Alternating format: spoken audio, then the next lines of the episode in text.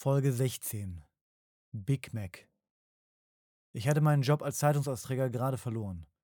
Man hatte mich zum dritten Mal erwischt, wie ich Unmengen an nicht verteiltem Osterholzer Stadtanzeiger in der Papiertonne auf dem Minimalparkplatz entsorgt hatte. Ein anonymer Anrufer hätte mich gesehen und es gemeldet und jetzt müsse man mich rausschmeißen und man würde noch heute die Fahrradtaschen abholen und das Geld für diesen Monat würde man behalten und man hoffe, dass ich etwas daraus lerne. Naja. Entdeckte eine Stellenanzeige für einen Aushilfsjob bei einer großen Fastfood-Kette. Es ging also wieder von vorne los. Bewerbung, Vorstellungsgespräch und eine Woche später musste ich zum Probearbeiten antanzen. Mir wurde ein alteingesessener Mitarbeiter zur Seite gestellt. Tolga. Erst Monate später erfuhr ich, dass Tolga gar nicht Tolga hieß. Sein Name war ganz anders, aber alle nannten ihn nur Tolga, weil sie sich seinen richtigen Namen nicht merken konnten oder nicht aussprechen konnten oder nur zu faul für beides waren. Tolga zeigte mir zunächst die Grillstation. Acht Buletten pro Grillplatte, 16 Brötchenhälften pro Toaster, zweimal Ketchup, zweimal Senf, Zwiebeln und Gürkchen, Käse. So weit, so gut. Als Tolga mir gerade zeigen wollte, wie man die Soßenkartuschen wieder auffüllt, schlug mir jemand mit der flachen Hand auf die Schulter. Es war einer dieser Schläge, bei denen man nicht wusste, ob es kumpelig oder einschüchtern gemeint war. Hinter mir stand ein drahtiger Mann, vielleicht Mitte oder Ende 30 und grinste. Seine Frisur war mit viel zu viel Haargel zu kleinen spitzen Strähnen nach oben gestylt. Er war frisch rasiert, aber hatte überall Rasierpickel und Schnittwunden. Ich kannte ihn nicht, aber er schien zu wissen, dass ich einer der Neuen war. Er begrüßte mich und ich erfuhr, dass er André Bela heißt. Er bestand darauf, dass wir ihn alle Bela nannten. Bela war nicht mal ein besonders guter Spitzname. André war viel einfacher und einprägsamer. Das ist der Grund, wieso sich niemand seinen eigenen Spitznamen aussuchen sollte. Naja, wenn er unbedingt wollte. Bela war bereits seit neun Jahren in dieser Filiale angestellt. Vorher war er schon bei zwei anderen Standorten, da aber nur jeweils für ein paar Monate.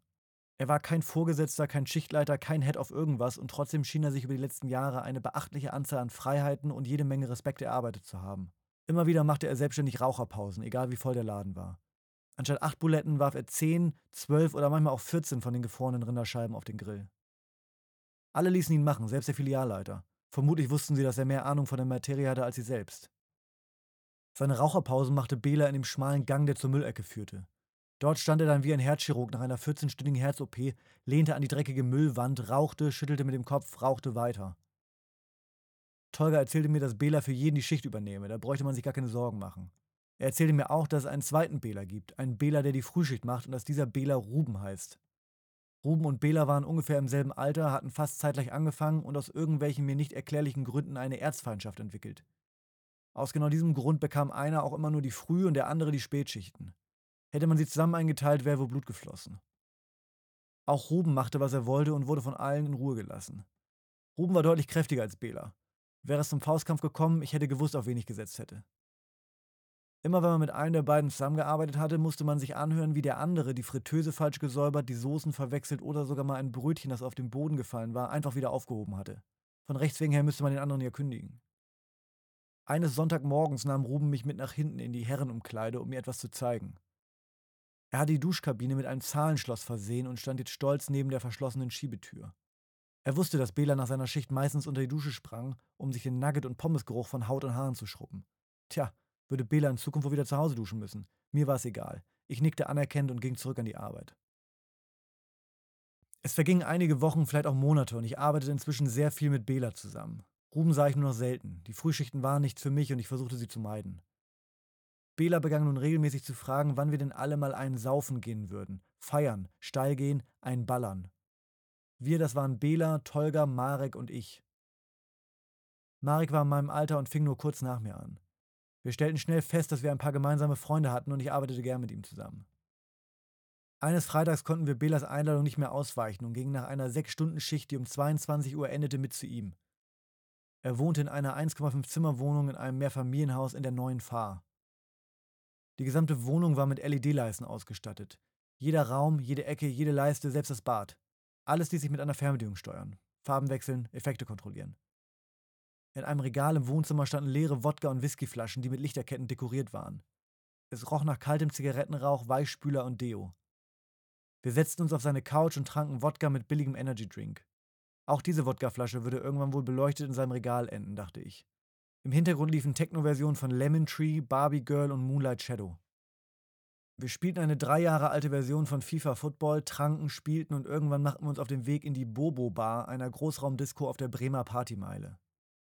Dort angekommen, suchten wir den schnellsten Weg in den Keller, in Klammern 90er, 80er und Schlager, setzten uns an eine ruhige Ecke in der Nähe der Bar und tranken weiter. Bela war inzwischen noch aufgepeitschter, als er ohnehin schon war. Vermutlich der Energy Drink. Für ihn war es einer dieser magischen Nächte. Daran würde er sich ewig erinnern. Und er war bereit, alles zu tun, um diesen Abend unvergesslich zu machen. Wir waren vielleicht 20 oder 30 Minuten im Club, als Bela verschwand und kurz später mit zwei Flaschen Jim Beam Whisky vor uns stand. Er grinste und gab unkontrolliert laute Kampfschreie von sich ab. Dann öffnete er eine der Flaschen und versuchte uns nacheinander einige Schlucke direkt in den Mund zu schütten. Dafür kletterte er auf den wackeligen Tisch und goss aus 80 oder 90 Zentimetern den Fusel in unsere Richtung. Immer wieder schrie er uns an, dass es heute eine legendäre Nacht wäre. Als die erste Flasche halb leer war, tauchten zwei breit gebaute Männer in schwarzer Kleidung hinter ihm auf. Scheinbar hatte Bela die Flaschen auf seine ganz eigene Art organisiert. Naja. Unter großer Gegenwehr beförderten die beiden Männer Bela vor die Tür. Wir schlurften wortlos hinterher. Draußen angekommen, machte Bela den Vorschlag, ein paar Freunde anzurufen und die Nummer mit den Türstern zu klären.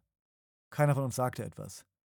Als Bela dann versuchte, über den Absperrzaun zu springen, um wieder in die Bobo-Bar zu kommen, rutschte er ab und landete mit dem Gesicht auf dem dreckigen Boden. Immerhin war der Abend jetzt zu Ende und ich konnte endlich nach Hause. Belas Auge war noch für vier Wochen blau, dann grün, dann gelb. Wir sprachen nie wieder über die legendäre Nacht. Fünf Jahre nach meiner letzten Schicht kam ich noch einmal in die Filiale und bestellte etwas zu essen. In der Küche stand Bela, arbeitete einen jungen Kerl ein und warf zehn, zwölf oder vierzehn Buletten gleichzeitig auf den Grill.